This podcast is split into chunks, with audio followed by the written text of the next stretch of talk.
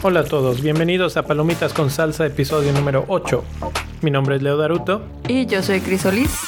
Palomitas con Salsa es un podcast dedicado a los amantes del cine como tú y como yo. Platicamos de los más recientes estrenos de cine y de mucho más. Cris, ¿cómo te va hoy? Muy bien, pues ya aquí eh, preparada para hablar de la película Green Book, que esta película es la ganadora al, del Oscar como mejor película del 2018. Les voy a leer el resumen de que viene en la página IMBD. Y esta historia, esta película es la historia de un hombre italiano-americano interpretado por Vigo Mortensen, que se convierte en el chofer de un pianista de música clásica afroamericano que es interpretado por Mahershala Ali, en un tour en el sur de los Estados Unidos en los años 60. Ahora, el nombre de esta película viene de un libro verde que se usaba en, en los años 1936 y 1966, y este libro lo utilizaban principalmente los afroamericanos porque los ayudaba a encontrar lugares seguros para donde pudieran hospedarse, donde pudieran comer y en general para que pudieran tener un viaje en paz. Y bueno, Leo, ¿qué te pareció a ti la película? ¿Qué opinas de, de esto? Bueno, eh, pues a mí me pareció que está bastante buena. La semana pasada hablábamos un poco de los Oscars y de la sorpresa que fue que ganara Green Book. Y la sorpresa fue mía cuando la terminé de ver y dije, pues la verdad es que no está tan mala. O sea que eh, no sé si la merecía. Tal vez, si me preguntas, creo que la respuesta, la respuesta corta sigue siendo no. La respuesta larga es no, pero es una buena película. Eh, en general, pues aborda temas de racismo. Eh, es un drama de dos personas metidas en un viaje en un carro que tienen diferencias eh, importantes en el uno con el otro, no solo de forma de ver la vida, sino de comportarse en la vida. Eh, el protagonista es Vigo Mortensen, que interpreta el papel de un italiano-americano que se llama Tony, y le dicen Tony Lip, porque como él mismo lo, se, se autoproclama, era el, lo de Lip venía de que él era un bullshit artist, un bueno para, para decir, eh, pues no mentiras, pero sí como que engañar gente y embaucarlos y hacer cosas para así. Zafarse de situaciones. Zafarse de situaciones, entonces, y, y él está muy orgulloso de ese tipo de, pues de ese adjetivo que lo caracteriza. Y por el otro lado tienes el papel de Ali, que es un hombre muy educado, muy culto, refinado, que tiene toda la, forma eh, contraria, digamos, de llevarse y de expresarse en la vida. Tiene muy buena dicción, tiene muy buena forma de interpretar las cosas. Y cuando le, dice yo soy lip porque pues soy muy bueno para decir así, Dice, ah, entonces eres bueno para decir mentiras y te da mucho gusto.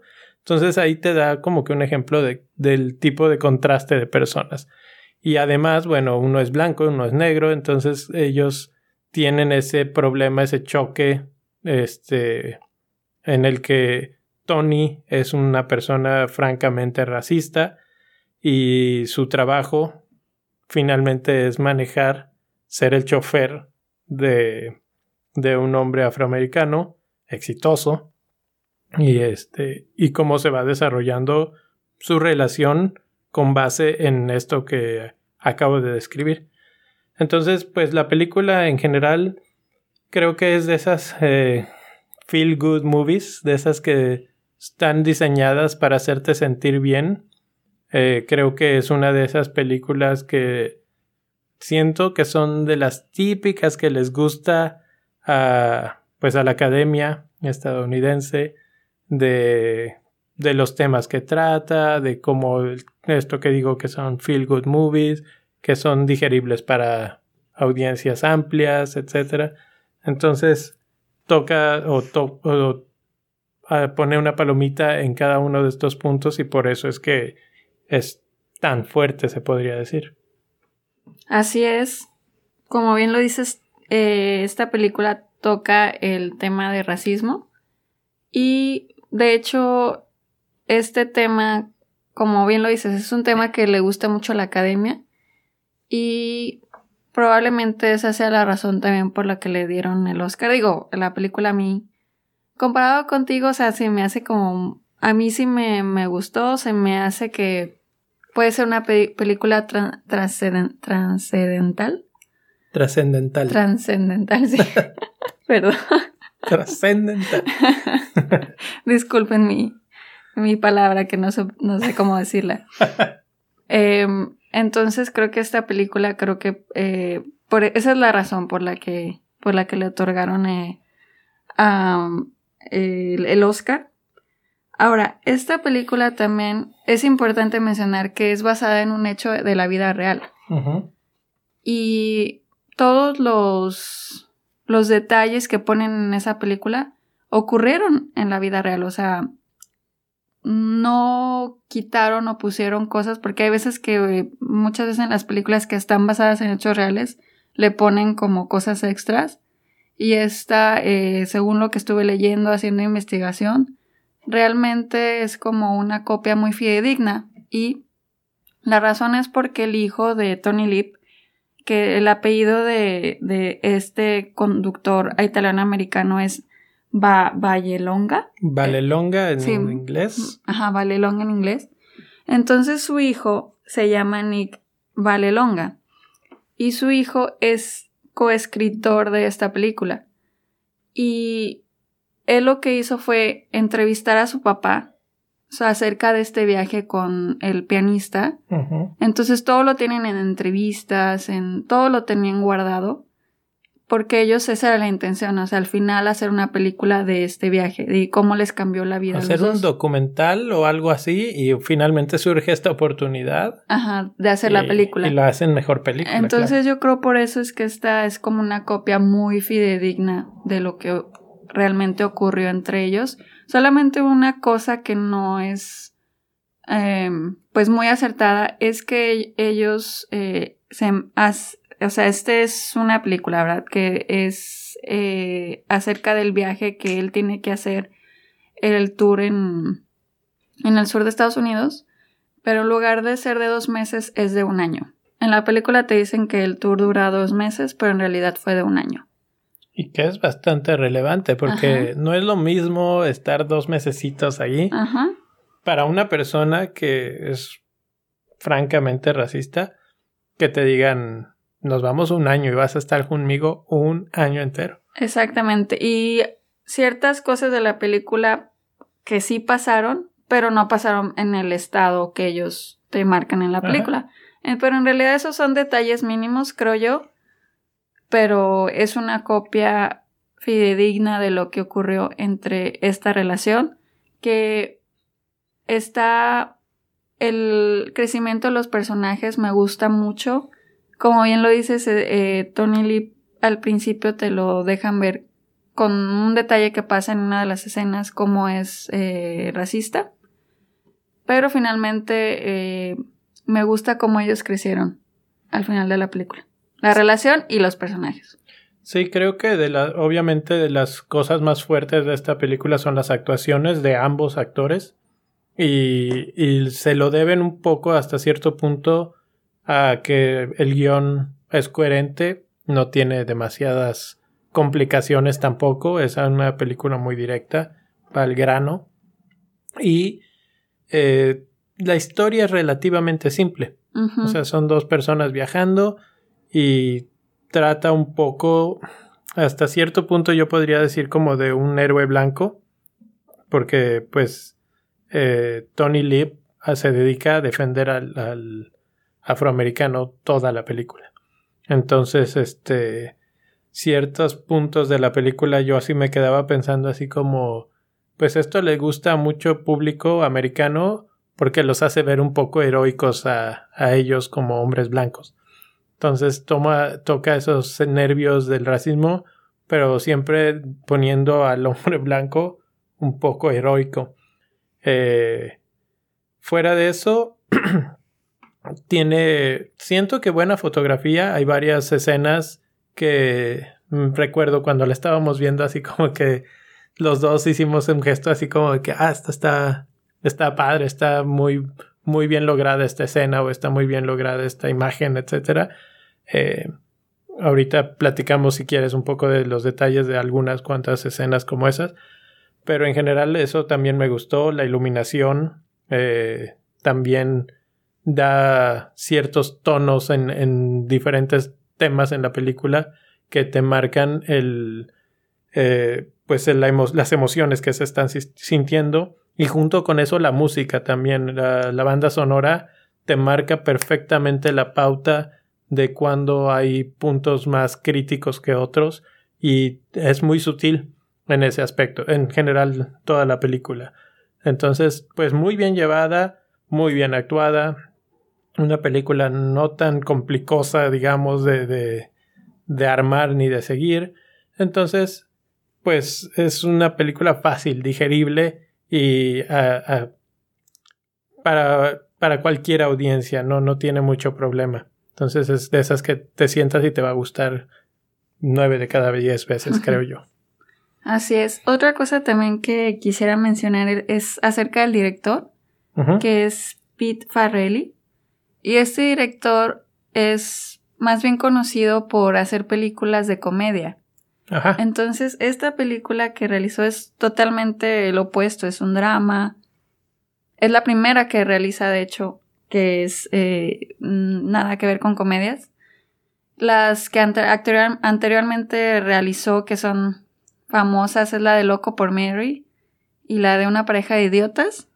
Entonces, imagínense, o sea, viene como con esta... De este mundo de la comedia total. sí ahora hacer una película de drama y además a ganarse un Oscar. O sea que, la verdad, ahí el, el director, que él sí se, o sea, que es una cosa como que a mí también me gustó, porque siento que en la película tiene como ciertos toques de comedia, o sea, no tipo la de una pareja de idiotas o Loco per Mary, pero tiene como que ciertos toques de comedia que la hacen también muy llevadera. Yo creo que sí, se transparenta perfectamente su pues su influencia, su influencia la información que él trae previa de su carrera y eso la hace muy light la película en ciertos puntos.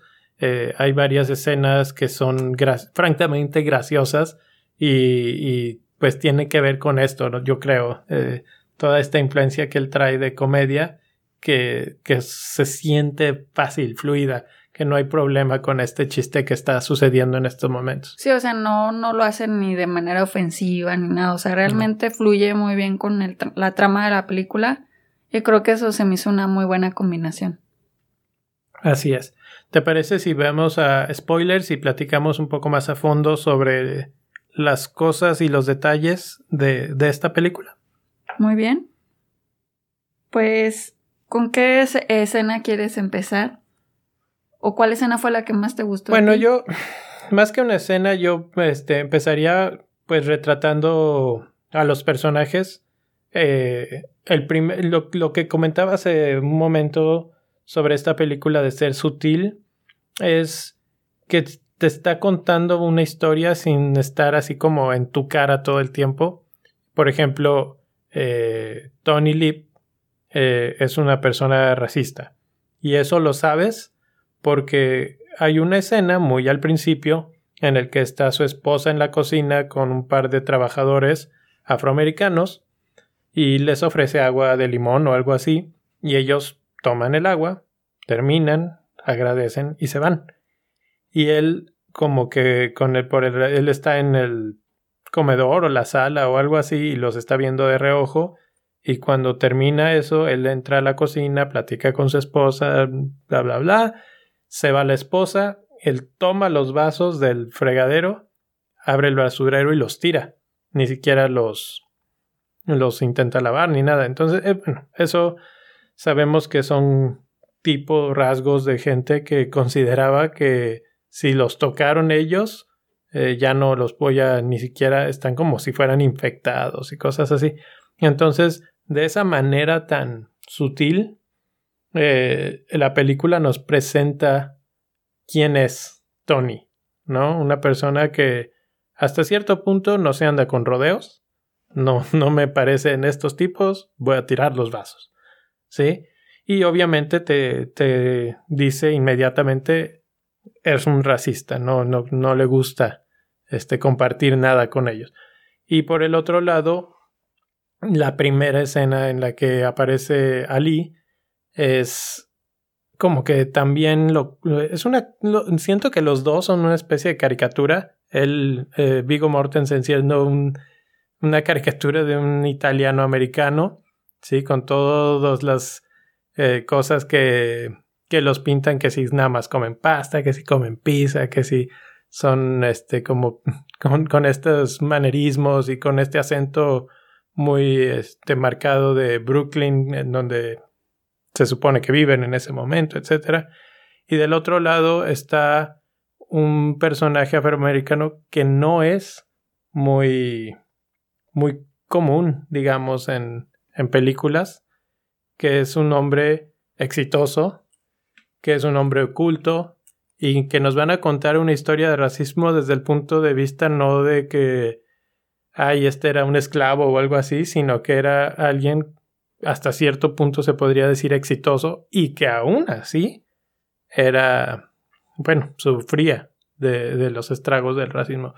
Entonces, cuando aparece Ali y, te muestran que es una persona sumamente exitosa, su cuarto en el que recibe a Tony Lip está lleno de trofeos y de cosas, este, pues que se deja ver que hay mucha opulencia y mucho, mucho dinero ahí. Eh, hay un contraste, hay una forma de ver la vida muy distinta y, y los caracteriza muy bien en ese momento de la película. Y entonces, obviamente, el dilema es que van a tener que convivir el resto de la película juntos y cómo van a... Pues en ese momento tú podrías pensar, van a chocar y chocar y chocar todo el tiempo porque uno este, necesita del otro y el otro pues odia hasta cierto punto. Entonces, ¿sí me explico? Entonces eso es lo que más me llevo de la película eh, como, como personajes, como la caracterización muy buena y este y el desarrollo que tienen pues también muy bueno. Así es, como decías de mm, Tony Lip, que cómo lo presentan así desde la primera escena que te dejan ver que es cuál es su postura racista, pero a la vez también te dejan ver que es como una buena persona. O sea, como que también está ese contraste de que no lo hacía por ser malo, se podría decir entre comillas, sino tal vez era una esa reacción que él tuvo cuando quiso tirar los vasos pudo haber sido por prejuicios que eh, pudieron haber eh, infundado en él otras personas, porque eso se puede ver como al final de la película él cambia la actitud hacia el, el pianista, Don Shirley. Entonces, eso yo creo que a mí es lo que más me deja, o sea, cómo, cómo, cómo eh, este Tony se poco a poco se va empapando en lo que la otra persona sufre como lo bien lo habías dicho, o sea, como se, todo se va dando cuenta como de forma muy sutil y cómo él va cambiando su actitud hacia él. Yo creo que a mí eso es lo que más me, me gustó de la película. Y también del doctor hacia él. Porque al principio el, el, pianista era muy serio, muy, como muy estricto con él mismo y la combinación de estar platicando con con Tony Lip por todo el viaje lo, lo transforma él a, ser un poco más relajado, no tan, no tan estricto. Entonces yo creo que ellos dos se complementaron muy bien en, en, y por eso es que su amistad duró hasta que murieron, porque eso ocurrió en la vida real. O sea, el primero en morir fue Tony Lip, que él murió en el año 2013 en enero. Y el pianista murió el, en abril del mismo año, 2013. Sí, murieron muy, muy cercanos. Murieron muy cercanos, o sea, como, y ellos siguieron siendo amigos después de el, el tour que dieron juntos. Entonces, la verdad que eso yo creo que a los dos los cambió mucho. Y también la forma en la que el, el Tony Lip educó a sus hijos después de eso, porque también lo menciona el, su hijo, Nick Valelonga, que su papá después de ese viaje lo transformó y la forma en la que los educó a ellos, diciéndoles que todos eran iguales, que no eh, había eh, excusa para ser racista. Entonces, pues eso también es algo que me llevó de la película, o sea, como, estar en contacto con las condiciones de otras personas puede hacerte sensible y cambiar tu forma de ver las cosas. Pues sí, que ese es, supongo, el mensaje principal de la película, eso de, pues tus prejuicios son eso, prejuicios, y si aprendieras a ver más allá de ellos y aprendieras a convivir con otras gentes de otras formas, de otras razas, de otro, de lo que sea, eh, podrías ver más allá y comprender que son personas como todos y que puedes vivir en paz y hasta admirarlos, como en este caso Tony termina admirando al doctor Don Shirley. Y este, en el viaje obviamente pasan diferentes eh, capítulos, escenas. Al principio eh, nunca se ve que haya un choque, o sea, no se llevan como super cuates o de piquete de ombligo ni nada. Sin embargo, eh, la característica del actor de Vigo Mortensen es siempre mantenerse como muy platicador, como que él, él está haciendo un trabajo y él lo que le importa es el dinero, no tanto a quién le está rindiendo este servicio. Entonces, este, como que pues, él le vale, ¿no? Y así toma todo. Eh, pero hay varias escenas en las que él tiene que, bueno, básicamente lo contratan para eso, para defender al, al músico, porque van a viajar por el sur de los Estados Unidos, que es conocido por ser más racista, tener ese encuentro más, más rudo, digamos. Y hay varias escenas en las que tiene que salir al rescate. Una de ellas en un bar, eh, en el que hasta amaga con que tiene una pistola pero no te muestran la pistola.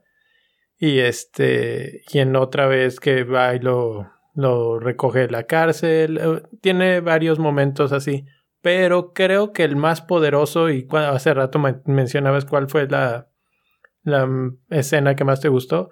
Creo que mi escena favorita, eh, una es cuando están ellos viajando, van en el carro y hay un pleito entre ellos porque Tony le comenta que hasta cierto punto él es más negro que, él, porque tiene, él, él sí sabe comer pollo frito y porque él conoce más a los músicos y porque esto y porque el otro, y porque sus condiciones de vida son mucho más de ese estilo, que él vive en un castillo y en un palacio y lo otro.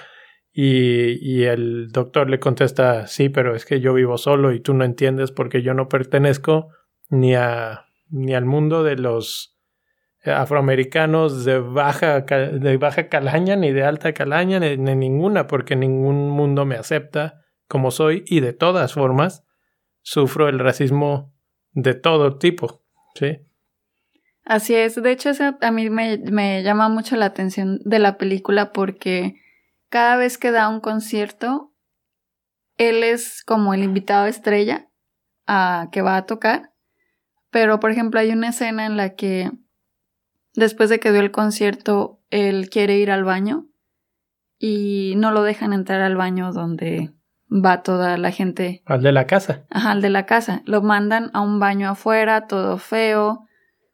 Y entonces ahí te das cuenta, o sea, a mí eso me, me impactó mucho, o sea, cómo aún él siendo exitoso, una persona preparada, no lo aceptaban en pues en la comunidad blanca se podría decir. Sí, eso, no, eso no le valía. Eso no le valía. Entonces entiendo como que es entiendo eso que él estaba como en el limbo, o sea, ni era de ni de allá ni de acá. Ah, exacto. Entonces eso sí ha de, haber sido muy feo. Y la otra parte que, que también me pareció muy pues poderosa es una escena en la que los detiene la policía y los empieza a provocar, sobre todo por este porque viene en el, la parte de atrás del carro el doctor Shirley y la, policía los empieza pues a, a, empujar, a empujar de tal forma que hace un comentario uno de los policías de que él es italiano-americano y dice, ah, ya entiendo por qué, tú también eres tal, tal, tal. O sea, una especie de comentario eh, pues de segregación racista hasta cierto punto y, y Tony no se aguanta y inmediatamente le suelta un puñetazo. Y el mensaje otra vez es muy pues importante, interesante y es este cuando los terminan metiendo al bote, a la cárcel y eh, el doctor le dice, ¿sabes qué? Estás mal. A ti te provocaron una vez con esto, pero a mí esto lo he aceptado y lo he vivido toda mi vida. Y lo importante es no reaccionar con violencia, sino con dignidad. Entonces creo que el mensaje de nuevo de la película aquí es de la cómo conducirse con dignidad ante las cosas y ante las eh, eventualidades que te tira la vida encima. ¿sí? Y él, toda la, él, el doctor, toda la vida se maneja con esa dignidad y le enseña a Tony hacer de la misma manera. Entonces esa evolución es la que vemos de una persona que se maneja más bien a través de la violencia y que aprende que la dignidad es un mejor camino, que la prudencia es un mejor camino. Entonces esa transformación hasta cierto punto y obviamente todas estas cosas eh, son las que los acercan y los que la pues en cierta forma admiración que él tiene por su arte lo va le va abriendo los ojos y le va, le va haciendo ver que pues que hay una persona ahí que no tiene por qué haber prejuicios ni ningún tipo de racismo ni nada. Entonces, esa es la otra parte que también creo que fue de mis favoritas. Así es, de hecho esa escena donde los meten a la cárcel, como mencionaba antes, ocurrió. Y otra cosa también que me llamó mucho la atención es que esos había ciertos pueblos en donde no dejaban entrar a negros. Y ese pueblo donde ellos estaban perdidos porque eh, es donde los, donde los meten a la cárcel, estaban buscando un camino, se perdieron y llegaron a ese pueblo donde no aceptaban negros. Entonces también, por eso es que se ponen los policías más rudos también con ellos, así como preguntándole qué hacía una persona de color en ese, en ese lugar porque no podían traspasar los límites y además de eso también había ciertos horarios en los que ellos podían estar en esos pueblos donde aceptaban a puros blancos. Entonces eso también es algo que a mí me llamó mucho la atención, o sea, yo no, no sabía de, de esa, em, pues, ley que, o, que existía antes, ¿verdad? Entonces ha haber sido muy, muy, muy feo. Pues eso que dices es este básicamente, bueno, nosotros no crecimos aquí, entonces es un poco menos común ver esa o saber sobre eso que sucedió, pero, pero lo hemos visto infinidad de veces en el cine, el, maltrato y el, la forma en la que los, los ninguneaban, etc. Hasta cierto punto creo que esta película gana el Oscar por todo esto que estamos comentando, porque es un tema que es común para y fácilmente digerible y entendible para la audiencia estadounidense y entonces resuena automáticamente con ellos. Pero me viene a la mente pues la gran competidora de la noche era Roma y como era un tema muy similar eh, en, el, en el caso de Roma no es racismo como tal pero una especie de clasismo de cómo una persona de este, pues del trabajo del hogar doméstico, etcétera, indígena, eh, pues tiene un lugar en tu casa, pero no es como tú. Entonces ahí se ve como otra línea entre las sociedades humanas, este, pero que en este caso pues estaba en México, entonces resuena más en esas sociedades. Acá pues la academia siendo estadounidense se inclina un poco más por, por el lado de Green Book. Así es. Y mm, pues no sé qué más eh, tengamos que comentar acerca de la película. pues hay detalles así como interesantes, chuscos, que por ejemplo eh, Vigo Mortensen antes de, de, grabar la película eh, tuvo varias entrevistas o se, se conoció a la, a la película, conoció a la familia de Tony Lip, eh, la verdadera familia.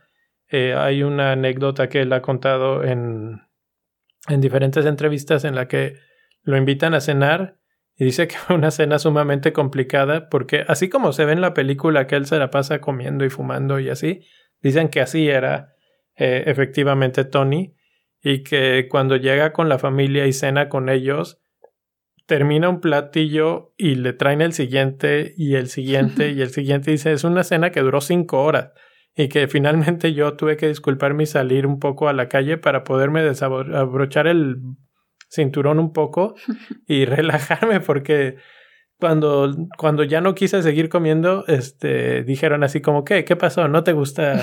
¿No te gustó? No sé qué. Y, y él, no, no, todo está delicioso, no sé, pero, pero que se sentía con ese compromiso de seguir comiendo y pues que eso le sucedió. Y así se retrata en la película. Y la otra cosa es que finalmente los que salen en la película como la familia, es la familia. No son los, no son actores, son los familiares de, de Tony que finalmente entraron en la película como familiares de Tony. sí, ese dato no, no, no lo sabía. Sí, este, pues ahí están, este, y, tienen pues todos los rasgos. Así yo me acuerdo que, que la vi viendo la película, te volteé, volteé y te dije así como. Se ven tienen, tienen cara así como de, Y, y, pues finalmente era porque eran, eran ellos. Y de hecho, bueno, Vigo Mortensen, él no es italiano. No, y... y la verdad lo hace muy bien porque tiene todo el acento italiano, los movimientos, como decía, los manerismos. El, el, acento del Bronx que él también menciona que, que le daba cierto miedo porque pues la gente de Nueva York tiene su acento muy característico y que y que él no tiene ese acento, entonces que tratar de interpretarlo es hasta cierto punto peligroso porque donde no te salga hay mucha, mucha gente que se va a dar cuenta y como que va a decir, ay, este. Sí, pero que al final, pues, el consenso es que no lo hizo mal. Así es. También otro dato interesante y que también esto es como parte de la comedia es que en, el viaje eh, Tony Lip le escribe cartas a su esposa. Y pues eso es una, una parte que a mí sí me daba, me daba risa porque él como que no sabía escribir y lo escribía todo feo y como con palabras como bien secas, entonces eso como bien rudimentario. Sí. entonces eh, el, el pianista le dice una vez de que, ¿qué estás escribiendo? ¿Qué estás, eh, a quién le escribes? Entonces le enseña la carta y el otro pues empieza como a medio reír y decirle de que, pues, de qué es esto, ¿no? ¿Estás bromeando? Entonces él le ayuda a escribir cartas a su esposa y pues le quedan súper románticas y todo. Y de hecho al final de la película eh, ella le dice al pianista, gracias por ayudarle a mi esposa a escribir las cartas. Sí, o sea, te da a entender que siempre supo que, que siempre él no supo fue. que él no fue. él no es, nunca ha sido así de sofisticado para... Y de hecho, eso es verdad, o sea, en la vida real, el pianista sí le ayuda a Tony Lipa a escribir cartas a su esposa. Entonces eso se me hace un dato interesante. Pues sí, en general yo creo que la película está pasable. Eh, ¿Cuántas estrellitas tú le das? Yo le doy 4.5. Yo así de saliendo del cine creí también darle 4.5. Ahorita ya con un poquito más de tiempo de pensarlo y todo, creo que 4 es más que suficiente.